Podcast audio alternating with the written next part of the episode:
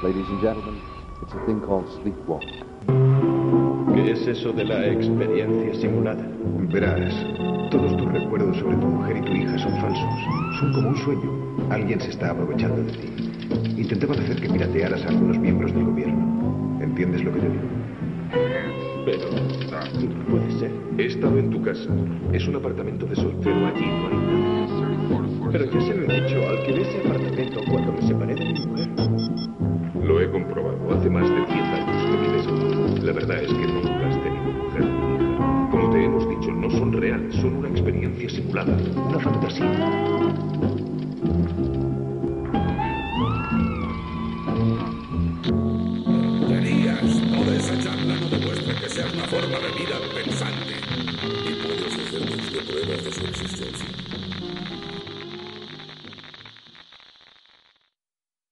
Esta es una advertencia a cómplices como usted, yo y a Dyer.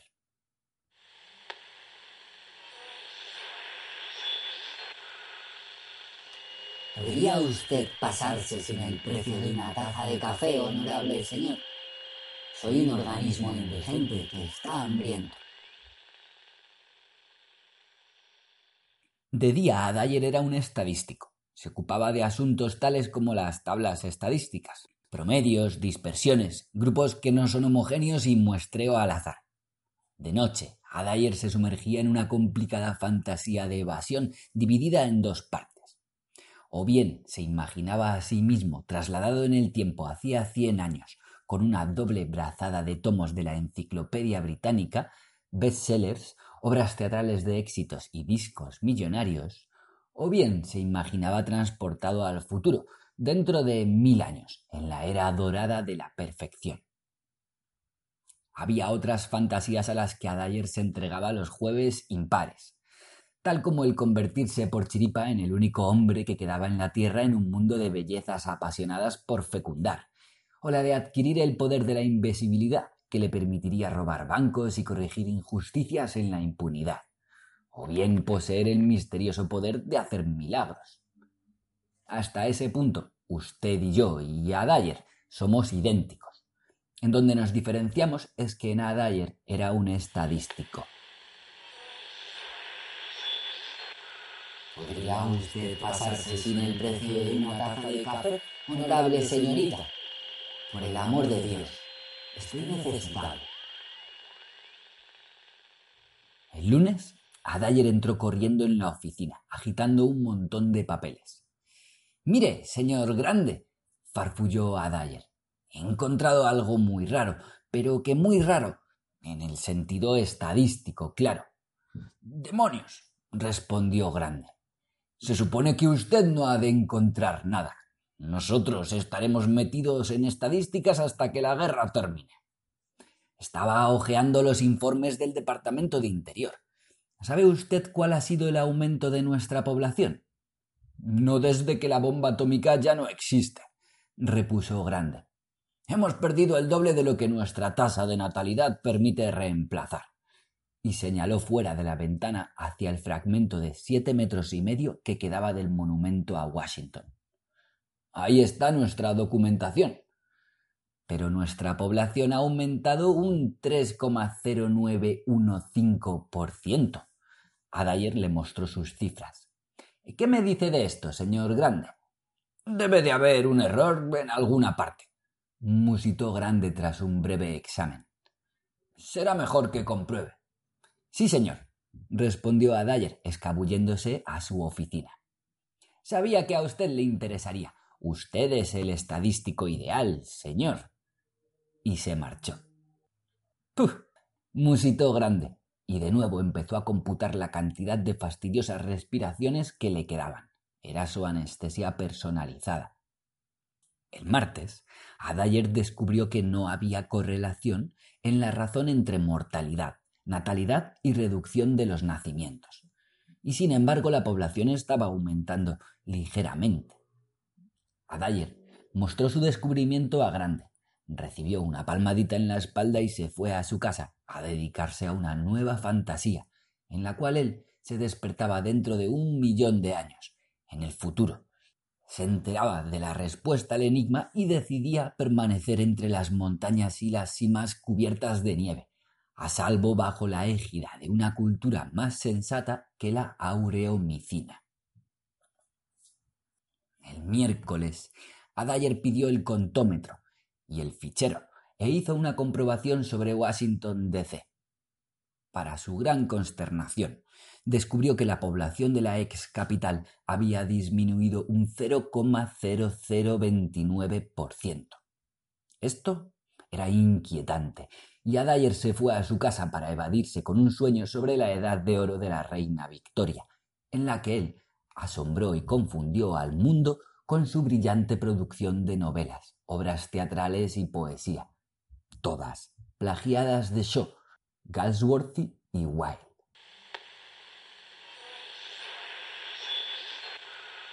¿Podría usted pasarse sin el precio de una taza de café, honorable señor? Me veo en un apuro y necesito calidad. El jueves, Adair hizo otra comprobación, esta vez sobre la ciudad de Filadelfia. Descubrió que la población de esta ciudad había aumentado un 0,0959%, algo muy animador. Hizo un repaso con Little Rock. Aumento de población 1,1329%. Luego probó con San Luis, aumento de población 2,0924%, y eso a pesar de la completa extinción del condado de Jefferson, debido a uno de esos errores militares de naturaleza excesiva. Dios mío, exclamó Adair, temblando de emoción. Cuanto más me aproximo al centro del país, mayor es el aumento pero fue precisamente el centro del país el que sufrió el peor ataque con cohetes. ¿Cuál puede ser la explicación? Aquella noche fue de acá para allá entre el futuro y el pasado, y a la mañana siguiente ya estaba en la oficina a las siete de la mañana, y reclamó durante veinticuatro horas toda la documentación pertinente y los archivos. Siguiendo con su corazonada, llegó a un descubrimiento fantástico, que representó en un gráfico en la forma convencional. Sobre el mapa de lo que quedaba de los Estados Unidos, trazó círculos concéntricos ilustrando las zonas de aumento de población. Los círculos, rojo, naranja, amarillo, verde y azul, formaban una diana perfecta alrededor del condado de Finney, en Kansas. Señor Grande, gritó Adair con gran pasión estadística. El condado de Finney puede explicar esto. Pues vaya allí y entérese de cuál es la explicación. Le replicó Grande, y Adair se marchó. ¡Ja! musitó Grande, y empezó a integrar el ritmo de su pulso con el parpadeo de sus ojos. ¿Podría usted pasarse sin el precio de una taza de café, querida señora? Mi hambriento organismo requiere nutrición. Viajar en aquellos tiempos era una cosa muy azarosa. Adair tomó un barco hasta Charleston. No quedaban conexiones ferroviarias en los estados del Atlántico Norte. Y su barco fue hundido frente al cabo Alteras por una mina a la deriva. Fue arrastrado por las aguas heladas durante diecisiete horas, mientras murmuraba entre dientes. Dios mío, ojalá yo hubiera nacido hace cien años. Por lo visto, este tipo de oración dio resultado. Fue recogido por un rastreador de la Marina y llevado a Charleston, donde llegó justo a tiempo para sufrir las quemaduras de una radiación subcrítica del enemigo, que afortunadamente dejó intacto el ferrocarril. Tuvo que ser tratado de sus quemaduras de Charleston a Macon, escala, de Birmingham a Memphis, epidemia de peste bubónica, a Little Rock, agua contaminada, a Tulsa, declarada en cuarentena, y de Kansas City a Lyoness. La compañía de autobuses OK no acepta ninguna responsabilidad por la pérdida de vidas humanas debidas a actos de guerra. Y por fin, llegó al condado de Finn, con sus grandes hoyos y cicatrices de magma y sus vetas de radiación, cuyas granjas estaban ennegrecidas y asoladas, y cuyas carreteras estaban tan destrozadas que parecían líneas de puntitos. Toda su población estaba clasificada 4F.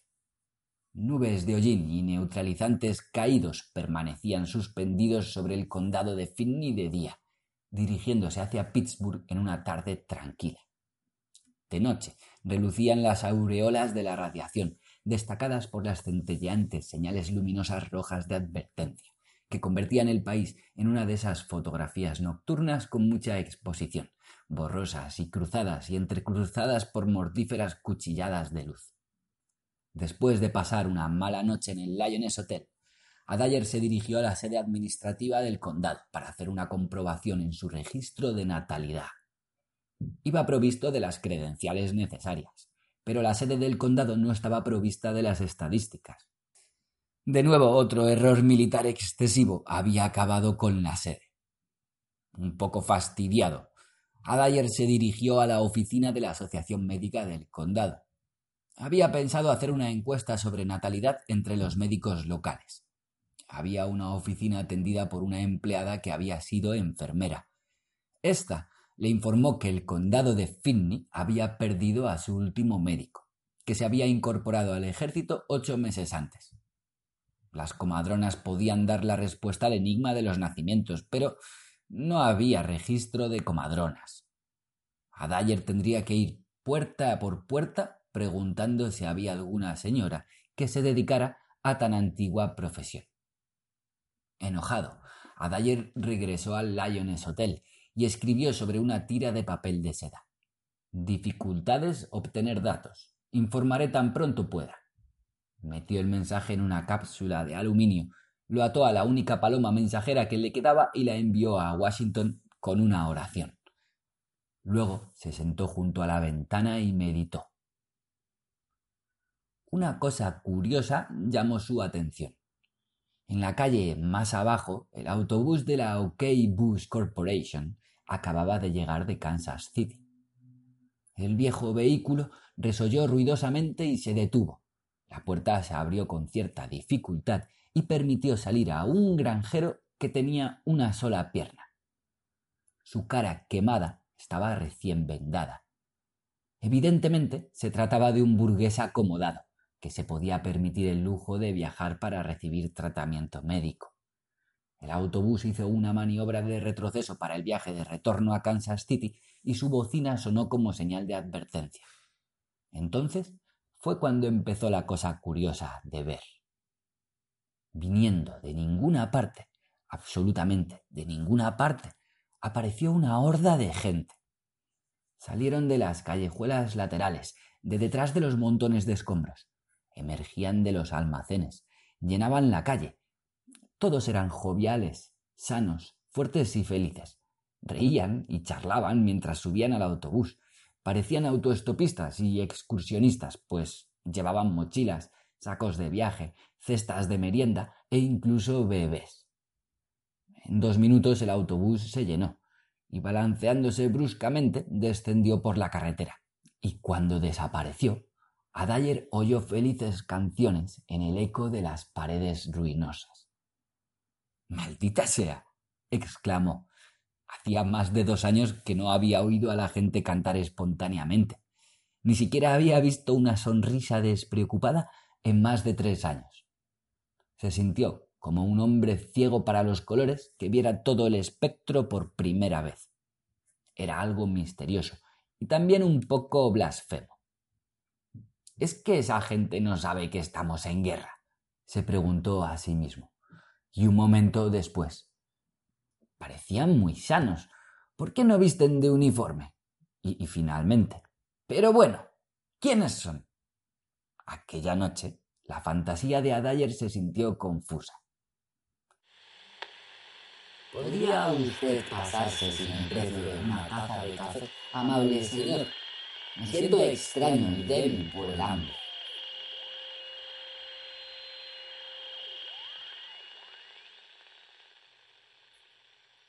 A la mañana siguiente, Adayer se levantó temprano. Alquiló un coche por una tarifa exorbitante.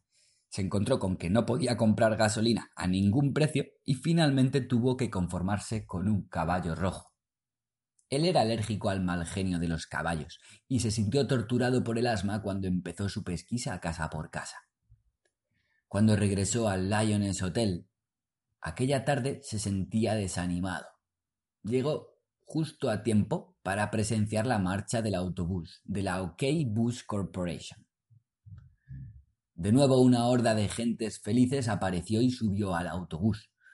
Una vez más, el vehículo traqueteó por aquella estropeada carretera, y una vez más se oyeron los alegres cánticos. Maldita sea. exclamó Adayer con un resuello. Se dejó caer por la oficina del topógrafo del condado en busca de un mapa a gran escala del condado de Finney. Hubo pocas dificultades con el topógrafo, que era sordo, ciego de un ojo y no tenía gafas en el otro. Fue incapaz de leer las credenciales de Adayer con ninguna facultad o facilidad, y cuando Adayer finalmente logró marcharse con el mapa, se dijo para sí mismo Creo que ese viejo idiota pensó que yo era un espía. Y más tarde murmuró ¡Hm! ¡Espías! Y luego, poco antes de acostarse, ¡Santo Dios! Puede que esa sea la explicación. Aquella noche fue de nuevo el agente secreto de Lincoln, anticipándose a todos los movimientos de Lee, siendo más listo que Jackson, Johnston y Beregord, superando a John Wilkes Booth y siendo elegido presidente de los Estados Unidos en 1868. Al día siguiente el autobús de la OK Bush Corporation se llenó de nuevo de gente feliz. Y al otro. Y al otro. Cuatrocientos excursionistas en cinco días, contó a Dyer. El país está lleno de espías. Empezó a haraganear por las calles, tratando de investigar a aquellos alegres viajeros. Era difícil. Eran esquivos antes de que llegara el autobús. Los del Lioness no sabían nada de ellos ni estaban interesados. Nadie estaba interesado casi en otra cosa más que en la supervivencia durante aquellos días. Eso es lo que hacía que los cánticos parecieran obscenos. Después de siete días de actuar como en los tiempos de capa y espada y otros siete días de contar, Adayer de repente hizo su gran descubrimiento. Todo esto suma, dijo, ochenta personas diarias que salen de Lyones, 500 por semana, 25.000 al año. Puede que sea la respuesta al aumento de población. Se gastó 55 dólares en un telegrama a grande, que esperó pudiera ser entregado. El telegrama decía, Eureka, lo encontré. ¿Podría usted pasarse sin el precio de una sola taza de café, honorable señora? Yo no soy un vagabundo sino una forma de vida indigente.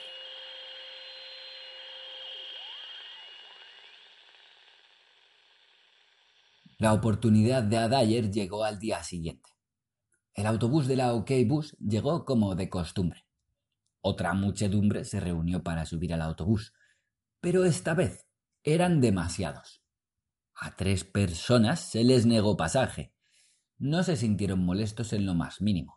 Retrocedieron, saludaron vigorosamente cuando el autobús partió, les gritaron instrucciones para reuniones futuras y se volvieron tranquilamente tomando calle abajo. Adayer salió de la habitación de su hotel con la rapidez de un cohete. Siguió al trío por la calle mayor. Giró a la izquierda tras ellos hasta la cuarta avenida. Pasó junto a la escuela en ruinas. Dejó atrás la demolida central telefónica. Pasó ante la reventada biblioteca, la estación de ferrocarril, la iglesia protestante, la iglesia católica y finalmente llegó a las afueras de Lyons y luego a campo abierto. Aquí tuvo que ser más precavido. Era difícil acechar a los espías cuando buena parte de la oscura carretera estaba iluminada por luces de advertencia. Él no era lo bastante suicida como para pensar en ocultarse en los agujeros de radiación. Sufrió una agonía de indecisión y al final se sintió aliviado al ver que salían de la destrozada carretera y entraban en la vieja granja Baker. ¡Ajá! exclamó Adair. Se sentó al borde de la carretera sobre los restos de un misil y se preguntó a sí mismo ¿Ajá? ¿Qué? No pudo contestar, aunque sabía que había encontrado la respuesta. Esperó hasta que el crepúsculo se hizo más oscuro y luego lentamente se deslizó dentro de la granja. mientras serpenteaba entre los mortíferos resplandores radioactivos y sólo ocasionalmente topando con su cabeza contra las señales de tumbas, se dio cuenta de que había dos figuras en la noche. Estaban en el corral de la granja Baker y se portaban del modo más peculiar. Uno era alto y delgado, un hombre. Estaba completamente inmóvil, como una farola. En una ocasión dio un paso lento y majestuoso con infinita precaución y agitó un brazo en un movimiento lento hacia otra figura, que también era un hombre. Este era rechoncho y caminaba a paso vivo con repentinos arranques hacia adelante y hacia atrás. Al acercarse, Adair oyó decir al hombre alto: a lo que el otro parloteó. Luego, los dos se echaron a reír, el hombre alto como una locomotora, el rechoncho como una ardilla. Se volvieron. El rechoncho entró como una tromba en la casa y el hombre alto como arrastrado por la corriente. Eso era bastante sorprendente. ¡Ajá! exclamó Adair. En ese momento, un par de manos se apoderaron de él y lo levantaron del suelo. A Dyer se le encogió el corazón. Tuvo tiempo para un espasmo convulsivo antes de que algo vago fuera apretado contra su rostro. Cuando perdió el conocimiento, su último e idiota pensamiento fue el de los telescopios. ¿Podría usted pasarse sin el una taza de café para un infortunado sin pan honorable señor? La caridad será bendecida. Cuando Adayer se despertó estaba echado sobre un sofá en una pequeña habitación blanqueada. Un caballero de cabello gris, con rasgos muy pronunciados, estaba sentado ante un escritorio situado a lo largo del sofá, muy ocupado haciendo cálculos con números en pedacitos de papel. Sobre el escritorio había una confusión de lo que parecían ser intrincados horarios. Había una radio en un lado. Eh, escuche, empezó a decir a Dyer débilmente. Eh, solo un minuto, señor Adayer, dijo el caballero muy amablemente. Enchufó la radio. Un resplandor surgió en medio de la habitación sobre una bandeja circular de cobre y se carbonizó convirtiéndose en una chica. Esta se hallaba completamente desnuda y era muy atractiva echó a correr hacia la mesa de escritorio, acarició la cabeza del caballero con la velocidad de un martillo neumático, se echó a reír y parloteó. Nick, tic, il, nit, clic. El hombre del cabello gris sonrió e indicó hacia la puerta. Sal afuera y date un paseo, le dijo. Ella se volvió y pasó como un rayo a través de la puerta. Eso tiene algo que ver con las razones temporales explicó el caballero a Dyer. No lo comprendo. Cuando ellos se presentan tienen un ímpetu acumulado. Volvió a hacer cálculos de nuevo. ¿Por qué demonios ha venido usted a curiosear, señora Dyer? Ustedes son espías, le contestó a Dyer. Ella estaba hablando en chino. Mm, difícilmente. Yo diría que era francés. Francés primitivo, de mediados del siglo XV. Mediados del siglo XV, exclamó Adair. Yo diría que sí. Empieza usted a tener oído para esos ritmos acelerados. Un momento, por favor. Enchufó de nuevo la radio. Apareció otro resplandor y se solidificó en un hombre desnudo. Era corpulento, peludo y lúgubre. Con exasperante lentitud dijo Mu, fu, blu, au, pu. El hombre del cabello gris indicó hacia la puerta, y el hombre recio se marchó lentamente. Tal como yo lo veo, prosiguió el hombre del pelo gris en tono de conversación. Cuando vuelven están nadando contra la corriente del tiempo. Eso les hace más lentos. Cuando se presentan, nadan con la corriente, y eso les acelera. Claro que ningún caso dura más de unos minutos. Eso les desgasta. ¿Qué? preguntó a. ¿Viaje en el tiempo? Sí, claro. Pero eso... Adayer señaló a la radio. Eso es una máquina del tiempo.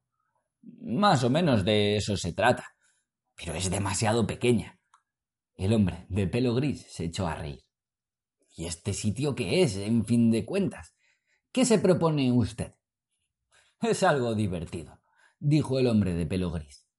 Antes todo el mundo especulaba sobre el viaje en el tiempo, cómo sería utilizado para la exploración, arqueología, investigaciones históricas y sociales, etc. Nadie supuso nunca cuál sería su verdadero uso. Terapia. ¿Terapia? Quiere decir terapia médica. Así es, terapia psicológica para las personas desequilibradas que no responden a otra cura. Les dejamos emigrar, que escapen. Hemos establecido estaciones en cada cuarto de siglo, estaciones como esta.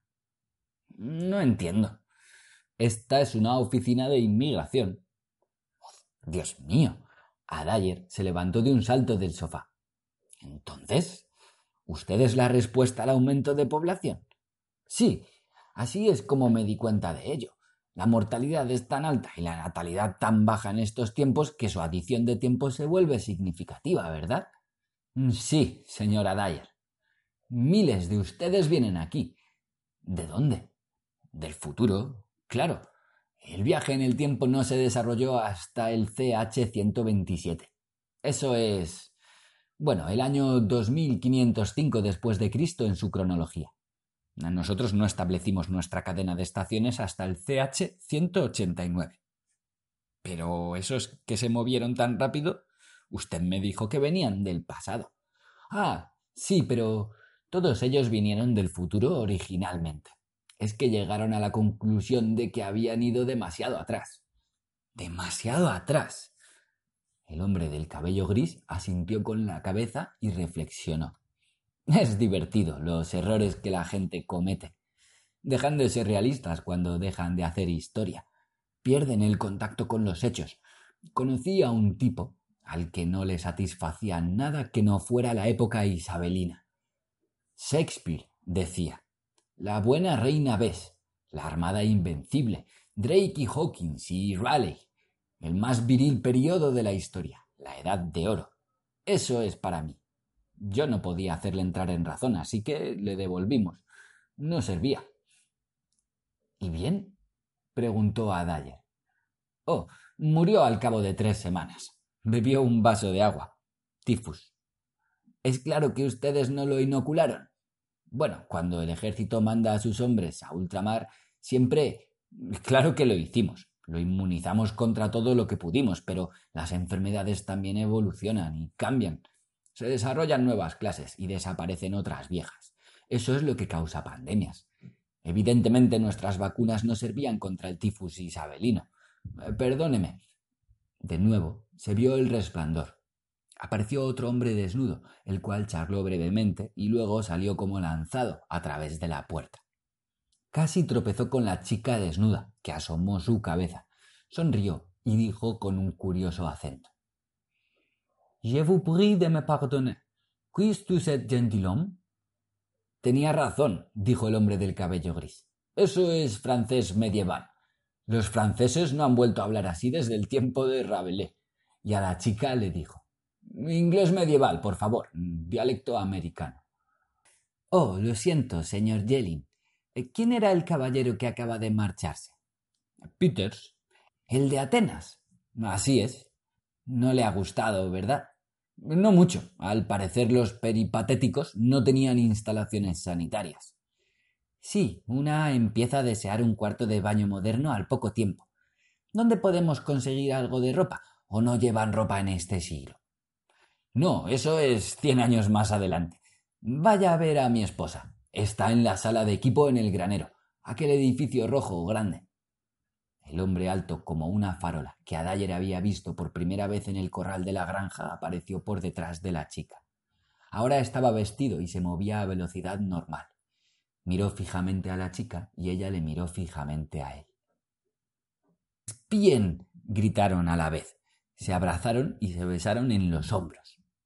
Aprieta mis costillas hasta que sintamos un solo corazón, dijo el hombre. Tú también, contestó la chica riéndose. ¿Eh? Aprieta así. Se abrazaron de nuevo y se separaron. ¿Qué ha sido eso? ¿Habla futurista? preguntó a Dyer. ¿Taquigrafía? Taquigrafía, exclamó Yelin con tono sorprendido. No conoce la retórica cuando la oye. Eso fue retórica del siglo XIII, hombre. No hemos tenido nada igual desde entonces. Prótesis, diástole, epérgesis, metábasis, endiadis, y todos hemos nacido explorando. No tiene por qué mostrarse tan engreído, murmuró a Dyer con envidia. También podría haberlo averiguado yo de habérmelo propuesto. Lo encontrará endemoniadamente inconveniente intentarlo en su período de vida. ¿Qué diferencia habría? Pues una gran diferencia, contestó Yelling, porque encontrará que vivir es la suma de las conveniencias. Puede que piense que los servicios sanitarios no tengan importancia comparados con los antiguos filósofos griegos. Mucha gente lo piensa, pero el hecho es que nosotros ya conocemos esa filosofía. Al cabo de cierto tiempo, uno se cansa de ver a los grandes hombres y de escuchar cómo exponen las teorías que uno ya conoce, y empieza a echar de menos los adelantos y los modos de vida familiares a los que uno estaba acostumbrado. Pero eso, respondió a Dyer, es una actitud superficial. ¿Usted cree? Pruebe a vivir en el pasado a la luz de las velas, sin calefacción central, ni refrigeración, alimentos enlatados, medicinas elementales. O imagine el futuro. Trate de vivir con los Berganliks, los veintidós mandamientos, los calendarios y la moneda duodecimal. O trate de hablar en metros, de planear y estudiar cada frase antes de hablar. Y será despreciado como analfabeto si olvida eso y habla espontáneamente en su propio idioma. Usted exagera, dijo a Dyer. Apuesto a que hay veces en que uno puede ser muy feliz. He pensado en ello durante años y... Bah, bufó Jelly. La gran ilusión. Nombre una. La Revolución Americana. Uf, no había sanidad ni medicina. Cólera en Filadelfia, malaria en Nueva York. No había anestesia. La pena de muerte por centenares de pequeños delitos e infracciones insignificantes. Nada de los libros o la música que a usted le gustan más, ni los oficios o profesiones para los cuales usted ha sido enseñado. Pruebe otra vez. La época victoriana. ¿Cómo están sus dientes y ojos? Bien, mejor será. No podemos prescribirle dentaduras postizas ni gafas. ¿Cómo está de ética? ¿Mal? Mejor será, porque si no se morirá de hambre en esa época sin piedad. ¿Y qué opina usted acerca de las diferencias de clases? Eran muy grandes en aquellos tiempos. ¿Cuál es su religión? Será mejor que no sea judío, o católico, o cuáquero, o moravo, o de cualquier otra minoría. ¿Cuáles son sus ideas políticas? Si usted es un reaccionario hoy, sus mismas opiniones le harían un peligroso radical hace cien años. No creo que usted fuera feliz. Pero estaría seguro. No, a menos que fuera usted rico, y nosotros no podemos enviar dinero al pasado. Solo la carne, no a Dyer. En aquellos tiempos los pobres se morían a los cuarenta años como edad promedio, hartos de trabajar, agotados. Solo los privilegiados sobrevivían, y usted no sería un privilegiado, ni siquiera con mis conocimientos superiores. Jelin negó con la cabeza con gesto de cansancio. Sabía que me haría esa pregunta más pronto o más tarde. ¿Qué conocimientos superiores? sus borrosos recuerdos de ciencia e inventos. No sea tonto, a Dyer. Usted disfruta de la tecnología sin tener la menor idea de cómo funciona. No tendrían que ser borrosos recuerdos. Yo me prepararía. ¿Para qué, por ejemplo? Oh, digamos, la radio. Podría ganar una fortuna inventando la radio. Jelin sonrió. Usted no podría inventar la radio hasta que inventara primero los cien descubrimientos técnicos previos que llevaron a ella. Tendría que crear todo un nuevo mundo industrial. Tendría que inventar el rectificador al vacío y crear una industria para manufacturarlo. El circuito autoheterodino, el receptor de neutrodinos no irradiantes. Tendría que... Pero, ¿por qué ridiculizar lo evidente? ¿Podría usted inventar la combustión interna antes del desarrollo del fuel oil? Dios mío. gimió a. Y otra cosa, prosiguió Jelling con gesto sombrío. He estado hablando de herramientas técnicas, pero el lenguaje es una herramienta técnica también, la herramienta de la comunicación. se da usted cuenta de que todos los estudios que usted pudiera hacer nunca le podrían enseñar cómo era un idioma realmente hace siglos. ¿Sabe usted cómo pronunciaban los romanos el latín? ¿Conoce usted los dialectos griegos? ¿Podría usted aprender a hablar y a pensar en gaélico, el flamenco del siglo XVII o el antiguo bajo alemán? Nunca. Usted sería sordo mudo. Nunca pensé en ello de ese modo, contestó a lentamente. Los escapistas nunca lo hacen. Todo lo que buscan es una vaga excusa para evadirse. ¿Y qué me dice de los libros? Podría memorizar un buen libro y. ¿Y qué? ¿Retroceder lo suficiente en el pasado para anticiparse al autor real? Tendría que anticipar al público también. Un libro no se hace importante hasta que el público está listo para comprenderlo. No es provechoso hasta que el público está listo para comprarlo. ¿Y qué me dice de ir hacia el futuro? preguntó a Dyer. Ya se lo he dicho. Es el mismo problema, solo que al revés. ¿Podría sobrevivir un hombre medieval en el siglo XX? ¿Podría seguir vivo en el tráfico callejero? ¿Conducir coches? ¿Hablar el lenguaje? ¿Pensar en el lenguaje? ¿Adaptarse al ritmo, ideas y coordinaciones que uno toma por supuestos? Jamás. ¿Podrá alguien del siglo XXV adaptarse al siglo XXX? Nunca. Bueno, entonces, dijo Adayer irritado, si el pasado y el futuro son tan incómodos, ¿por qué viaja esa gente? No viajan, repuso Jelin. Huyen. ¿De qué? De su propio tiempo. ¿Por qué? No les gusta. ¿Por qué no? ¿Les gusta a usted el suyo? ¿Le gusta algún neurótico? ¿Y a dónde van? A cualquier sitio que no sea al que pertenecen. Están buscando la edad de oro, vagabundos, hartos de su época, nunca satisfechos, siempre buscando, cambiando, holgazaneando a través de los siglos. Puf, la mitad de los pordioseros que usted encuentre son probablemente holgazanes que han quedado fijos en el siglo equivocado. ¿Y esa gente que viene aquí? ¿Creen que esto es la edad de oro? Pues sí, deben de estar locos, protestó Adayer. No han visto las ruinas, la radiación, la guerra, la ansiedad, la histeria. Claro, eso es lo que les atrae. No me pregunte por qué. Creo que ese es el modo como a usted le gusta el período colonial americano. ¿No es cierto? Entre otros. Bueno, si usted dijera al señor George Washington las razones por las cuales amaba aquella época, probablemente estaría citando todo lo que él odiaba. Pero esa no es una comparación justa. Esta es la peor edad de toda la historia. Jelin hizo un gesto con la mano. Así es como le parece a usted. Todo el mundo dice eso en cada generación. Pero le doy mi palabra que no importa cuándo viva usted y cómo viva usted, siempre hay alguien más en otra parte que cree que usted está viviendo en la edad de oro. Maldita sea. exclamó Adayer. Jelin se le quedó mirando fijamente por un momento.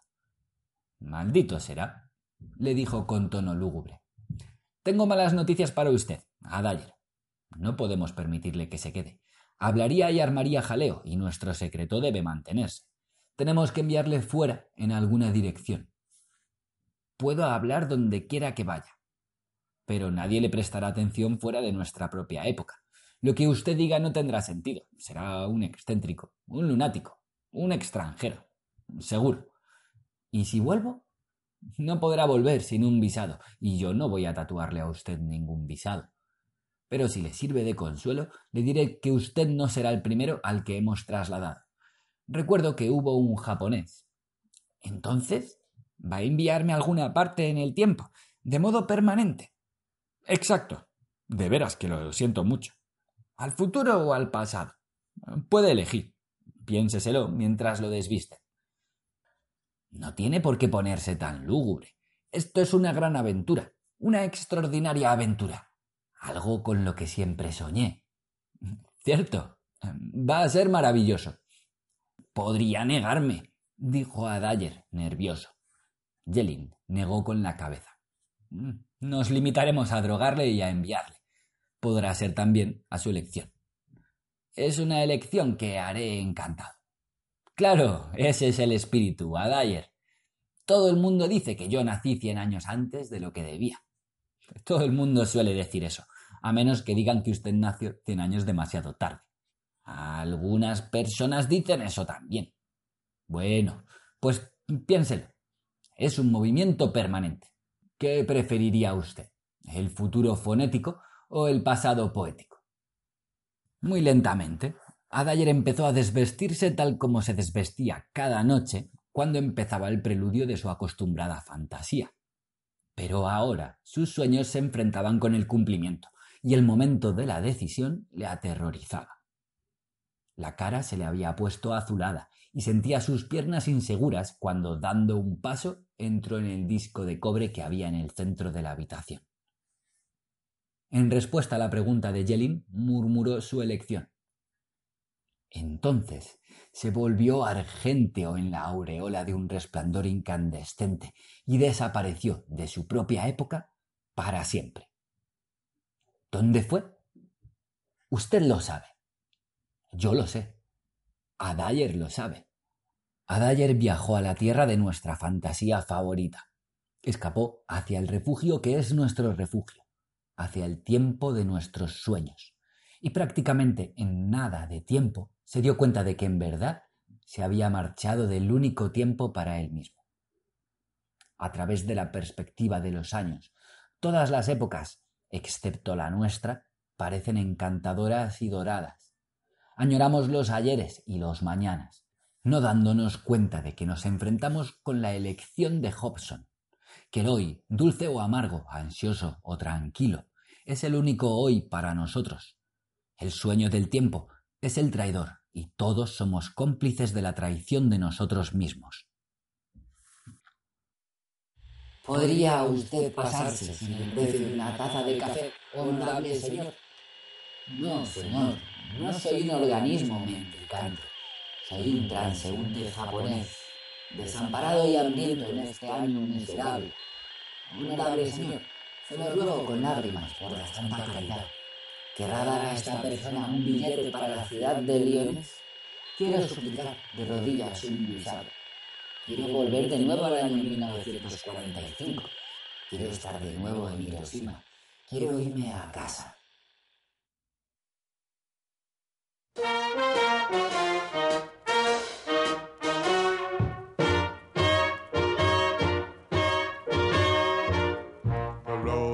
Are the dustiest, the winds are the gustiest, the gates are the rustiest, the pies are the crustiest, the songs the lustiest, the friends the trustiest, way back home. Back home. The trees are the sappiest, the days are the nappiest, the dogs are the yappiest, the kids are the scrappiest, the jokes the snappiest folks the happiest way back home.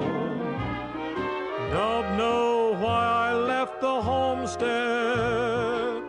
I really must confess. I'm a weary exile singing my song of loneliness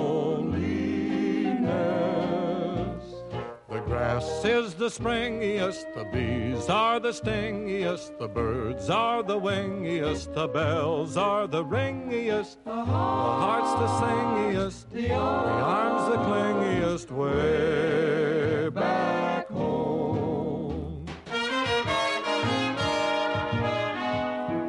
What about the sun? The sun's the blaziest, and the fields the daisiest, and the cows the the helps the laziest, the boys. Are the wittiest, the girls. Are the prettiest, way back home. The pigs are the snootiest, the owls are the hootiest, the plants the fruitiest, stars the shootiest, the grins the funniest, the smile's the sunniest. Way back home. Don't know why I left the homestead. I really must confess. I'm a weary exile singing my song of loneliness. The food is the spreadiest, the wine is the headiest, the pals are the readiest, the gals are the steadiest, the love the liveliest the life the loveliest way back, way back, way back.